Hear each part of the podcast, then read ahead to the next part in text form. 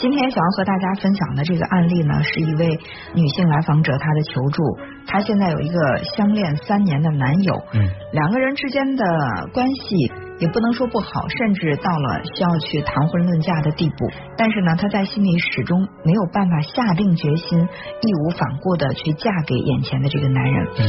她说，如果要用一个词来形容她在这段情感关系当中的状态的话，她就会用憋屈这个词。憋屈，嗯，那这是怎么理解呢？因为我我也这不应该是爱情当中的状态。对我这种憋屈的感觉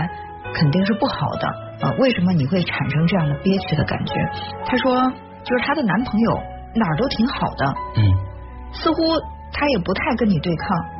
啊，但是呢，还是会让你觉得很憋屈。就是比如说两个人之间如果有矛盾的话，我们吵一架、打一架，嗯你会觉得你内心的情绪能宣泄出来。嗯但当你这个情绪准备往外出的时候，对方他不接招，他拿一个塞子把你这个情绪出口给塞住了，就是那种感觉会让你觉得很难受。这种感觉呃描述起来很形象哈。嗯生活当中他一定会有这种活生生的例子来让他能够体会到这种憋屈的这种感受来。当然，他求助可能第一个呃需求呢，就是希望倾诉，嗯有人能够理解他。说了很多，其中有两个例子，两件事儿，呃，我想和大家来分享，就是可以清晰的呈现出她跟她男朋友的这个状态。嗯嗯，她说她跟她的男朋友是两个人在省城工作，他们的家乡呢都是呃在一个地级市，他们就特别希望，尤尤其是这个女孩，她也特别希望结婚能够买一套房子，不管大小，或者付一个首付，两个人来还月供，最起码这不会让他们再有漂泊的感觉，在心里边会觉得踏实一点，有个落脚点房子。就感觉是有了一个家。呃，当她把她的这个想法去告诉她的男朋友的时候，男朋友也是答应了，说我们双方都找父母来凑一凑，付个首付，然后呢，这个月供之后我们两个就一起来还。嗯话虽然说了，答应了，但是迟迟不见行动。这个女孩忍不住去问哈、说什么时候跟你们家人说？这个男的他总是喜欢会把这个事儿岔到一边儿去。你现在跟他说这事儿，要不然他就沉默不语，或者呢他就会顾左右而言他，把这个问题岔过去。经过几次这样的往来之后，这个女孩在心里就觉得着急。后来呢，有一次她就很严肃的跟这个男的说这件事儿，他们两个到最后说的是特别的不愉快，因此呢还冷战了有一段时间，嗯就谁也不理谁。过了几天之后，可能作为她男朋友来说是觉得她已经消气儿了，然后呢就去带着好吃的去找她，在她面前各种的扮丑搞笑，然后还对这个女孩说不要再生气了，再生气你就不漂亮了。你就用各种搞怪的方式去逗她开心。嗯毕竟两个人在一起相处那么长时间了，其实作为这个女孩来讲，她的男朋友也不是没有感情的。看她那么卖力的逗自己开心，她也确实有点忍俊不禁吧，就会笑。哎，她的这个男朋友就觉得你笑了，就证明你原谅我了，啊，这问题就解决了。这问题就解决了。然后就两个人就高高兴兴说：“我带你去吃火锅吧，怎么怎么样？”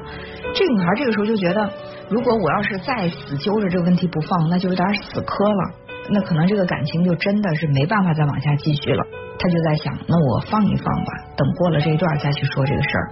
等过一段时间，她又发现男朋友又恢复到那种状态了，就是我也不说不答应你的要求，但是我答应之后我又不行动，你再去问我这个事情的时候，我就打岔跟你说别的。嗯他在心里就觉得不舒服。前一段时间又发生了一件事情，就让这个女孩加重了心里的那种不舒服的感觉。事情是这样的，他们嗯两个人的老家就是在这个省辖市。后来呢，这个女孩她的爸爸妈妈因为要去探亲，就到他们所在的城市转飞机，先坐火车到这儿，然后转飞机去。他们都知道具体哪一天两个老人要来，所以说这个女孩早早的就跟她的这个男朋友说：“哎，我爸妈今天可能是到中午左右会到，那么晚上要搭飞机走。那下午呢，我们就陪他老人说话说说话，然后找个地方简单的吃吃饭，然后我们把他送到机场去。这样呢，你这个准女婿男朋友也算是为老人家尽了孝心，也有了表现的机会。嗯对，有一次表现机会。男朋友是满口答应，但是在当天，这个男孩就说他有不得不办的事儿要去办。这个女孩就说：“那你早点去，呃，下午早点回来。”这个女孩去。接这个爸爸妈妈的时候，就开始给她这男朋友打电话，男朋友就感觉好像在酒酒桌上已经喝的是特别的嗨了，然后他就说你别喝了，我爸妈已经到了，喝的太多在老人面前失态也不好。这边满口答应，好好好，我马上就回去。然后打一次，马上回去；打一次，马上回去。到后来，这个女孩就绝望了，就不再抱希望，然后自己呢带着爸妈吃了饭，然后叫了车把爸妈送到机场。一直到他们到了机场等飞机的时候，这个男孩才打电话说：“啊，我这会儿去机场找你们吧。”这个女孩就说：“你不用来了，你喝的醉醺醺的样子，你让我爸妈看着舒服吗？”然后就这么这个事儿就这么不了了之了。嗯，这就更让这个女孩觉得在心里面生气。就总觉得这在关键时刻，男朋友总会掉链子。对，后来她就很想让她的这个男朋友给她一个解释，就是你为什么那一天在那么重要的时间跟我爸妈见面的机会也不多，是你这个准女婿需要去表现的时候，你要来这么一出。但这个男孩自始至终也没有。解释出来一个那天他必须要喝酒，而且必须要喝醉的这个理由来。嗯，过一段时间就开始又顾左右而言他，想去冲淡这个事情。这个女孩还是那种感觉，我觉得她描述的那个词很准。如果要是我的话，我可能也会觉得很憋屈。嗯，就是你觉得。你要是计较的话，你小心眼儿；你要是不计较的话，你心里难受，不上不下很难受。他他确实也是一个问题，但这个问题呢，一直都没有很好解决。嗯，呃，你在讲这个案例的时候，我就突然想到了，其实萨提亚提到的关于这个亲子沟通的这个模式哈，当然其实人际沟通的模式也也都是这样的，嗯，其中就有讨好型和打岔型，嗯，对吧？呃，在她男朋友这里其实是表现的特别的明显。呃，所以说他的这种模式就形成了。就比如说，我这边正伤心呢，我特别希望你能够去给我一些这种情绪的安慰，或者说我们在这个情绪稳定之后，我们来想这个问题具体怎么来解决。可是对方呢，他不去解决你的情绪问题，也不关注你的具体问题，他上来就说好了，别难过了，走，我带你吃顿好的。其实你吃一顿好的，并不能够去解决你的情绪问题，也不能化解你的现实的困难。所以这个男孩他就是这样的，他不愿意去直接面对自己需要去面对的问题。你比如说买房子这件事情，他完全可以不答应，就说我家里人经济比较困难，我可能。没有办法开口向我爸妈来要这个买房子付首付的钱，那么你有了一个具体这样的表达，我把困难表达出来，然后我们来想一想，是不是还有其他的更好的方式来解决我们眼前这个困难？如果他有这样的一份诚意，在我相信这个女孩儿她可能会觉得有失望啊，就是我满怀期待的是希望对方她的父母和我一起来去面对这个问题，但她抛出了现实的问题，人一家人就不具备这个条件。那我就开始在想，那第二个解决方案是什么？第三个解决方案是什么？但是这个女男孩他的行为方式是，我先答应下来，然后我再就是去扰乱这个聚焦，我去顾左右而言他，让你抓不住问题的重点。嗯，这个时候有没有这样的一种感觉啊？就是你比如说你的这个身上被被什么咬了一下，这个伤口在这儿，它的疼很具体，或者说它的痒很具体，那么你就可以去把这个疼痛处理掉。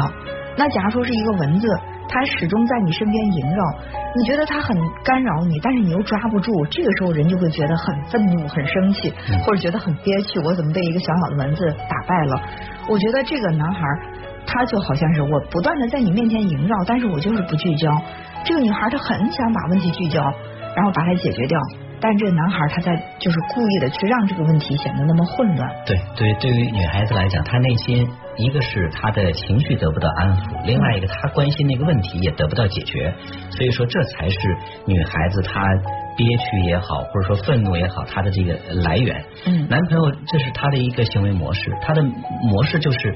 我可能我也不关注你的问题，我也不关注你的情绪，我可能会用吸引你、转移注意力的这种方式来化解。我们面临的那个问题，嗯，但是你内心的那个需求一直没有被照顾到、被看到、被满足到的时候，其实我们就特别能理解这这女孩她内心所积聚的那种苦闷和愤怒。嗯，呃，那如果说第一个问题就是买房子的这个问题，它是有自己不可控的一部分，比如说他们两个商量的是各自向自己的父母去要一些钱，如果说这个女孩觉得可以没问题，但是这个男孩向他父母开口会比较困难的话，那么第二个问题是这个男孩他完全可以。靠自己的行动意志控制，比如说那天把所有的重要的事情推掉，然后去呃跟这个女女孩的父母好好的沟通，去表现自己，去给自己加分，这个完全是在自己可控的呃这个范围之内，他依然把这个事情搞砸了。那就可以暴露出来，这个男孩其实他不仅仅在聚焦问题上他是打岔的，而且在他个人的这个生活当中，似乎也是一个很难去抓住重点的人。他可能不知道在当下的这一刻，什么事情对我是最重要的。你比如说，就像这个女孩子说的，如果那天她必须要去跟她的哥们儿同学喝酒，有必须要去的这个理由，她告诉我，我能够理解，那可能这个问题也可以解决掉。从头到尾。我没有听到过她一个严肃的、正式的向我解释那天为什么要把我的父母放下去喝这么长酒，一下子喝到下午晚上。嗯，那那为什么他会这样呢？就是这样的话，能够感觉到，也可能这个男孩的模式，他不仅仅是在跟这个女朋友的互动、跟其他的人际互动当中，他喜欢打岔，而且在生活当中处理其他问题的时候，他可能也是不聚焦的。该抓重点的时候，他抓了那个非重点。这也是他的一种就是行为的模式。对，呃，这让我想到之前曾经有呃某渣男提到的关于说他跟呃异性交往当中提到的，应该是叫不承担、不拒绝、不负责、不负责，就类类似于这种啊，对，就类似于这种。其实对于这个男孩子来讲呢，我们当然能够感受到一点是什么呢？比如说他那天在接女孩父母和。跟哥们儿去喝酒，在这两件事情上，其实他就没有做出一个选择，没有做出说，哎，我我到底我确定要去做哪个？两边其实他都是在不拒绝的。嗯嗯，在这种不拒绝情况之下，那最后他其实他是没有能力去把控，说从这个酒桌里边出来去接女孩的父母，造成最后这个结果无法收拾的局面。嗯，所以说。你看哈，如果说他有非去不可的理由，在这个女孩提出说哪一天你去接我的爸妈，我们一起呃陪着爸妈吃饭，送他到机场去，那么这个男孩他提前。表示拒绝，说因为我有不得不去做的事情，可能会有更为重要的事情。嗯，其实也可以征得女孩的原谅。对，嗯，那我们回到这个女孩的问题上，就是她求助这样的情况，我该怎么办？那我说你需要去做一个澄清，也许这个澄清不是当下这一刻立刻能做到的，但是你要给自己一段时间。必你必须去做一个澄清，就是眼前的这个男人是不是你必须要去做的选择？就当初你愿意跟他在一起是为什么？那现在选择他是不是你必须要做的选择？如果是可以有第二、第三选择的话，我们为什么要去把一个不适合自己、让自己憋屈的人去硬改造成一个让自己欢愉、让自己感到认可的人？嗯，这是第一个你需要去澄清的问题。你要学会聚焦。就是他是不是你非做不可的选择，就是必须要做的选择，不能够被对方这么一扰乱就给带走了哈。嗯，你的这个目标怎么能够去确定？就像沟通里边提到的，除了那个打岔和讨好之外，其实更为理想的方式就是一致性的一致性沟通，就是我们就是聚焦于我当下我们关心的这个共同的问题，嗯，来谈一谈彼此的这种需求感受，怎么去解决这个问题，而不是说是不是被带跑偏。嗯，所以我说你要把自己。这个问题给回答了，比如说你的回答是肯定的，我一定要和这个男生在一起，三年的感情我放不下。好，那么接下来呢，就是要进行的一个，就是他是打岔型的，那么你要保持一致性；他是分散注意力的，你要去聚焦。你比如说这个买房子的问题，当你再去跟他提，他再答应的时候，我就要把这个问题具体化，就是什么时候何年何月我们可以把什么时候去做什么事，你不要害怕。去把他逼得太紧了，因为有一些人他自己懂得去聚焦，他有这个责任感。我知道我这个事情办成需要在一个什么期限之内。那么，当他本身是一个打岔不聚焦的人，你要帮助他聚焦。如果说他承受不了你对他的这种所谓的逼迫，要跟你分开的话，那就证明你们之间确实不合适。那如果他舍不得的话，其实你稍微给他一点点压力。会让他懂得我要去面对我的现实问题了。之前男朋友之所以惯用这种模式，是因为对于他来说这个模式是有效的。对，是他其实心里不愿意，但是他其实是在被男朋友这种模式带着走的。嗯，所以当女孩子能够坚定下来，男孩子意识到说，哦，也许我说我再绕也绕不过去，也许说我再不去面对这个问题，女朋友是没有办法去原谅我的。那个时候才会使得这个男孩是被动的去。直面这个问题。对，甚至这女孩可以在。扑哧一下笑了，在被这个男孩用这种幽默的方式逗笑之后，说：“你身上的这个幽默感我很欣赏，不过我还是想谈一谈我们具体的问题。”嗯，这就相当于是绕了一下之后，我们再回来再继续聚焦我们的问题。对，就是你始终你在聚焦，他在往这个旁边跑。那么，当他跑出一点，你把他拉回来；跑出一点点，拉回来。总有一天，他会学会面对这个问题。那么，我想你们之间的这个互动的模式，在你的这种影响之下，会带动他也逐渐的发生改变。如果说你带不动他，就是他依然保持他那种打岔，那么你是没有办法在他的打岔情况之下，你去聚焦的话，那其实我觉得你们以后的这个相处模式就是这样了。那么，这种让自己憋屈的感觉，是自己可以承受一辈子的吗？回答好这个问题，再做下一步的选择。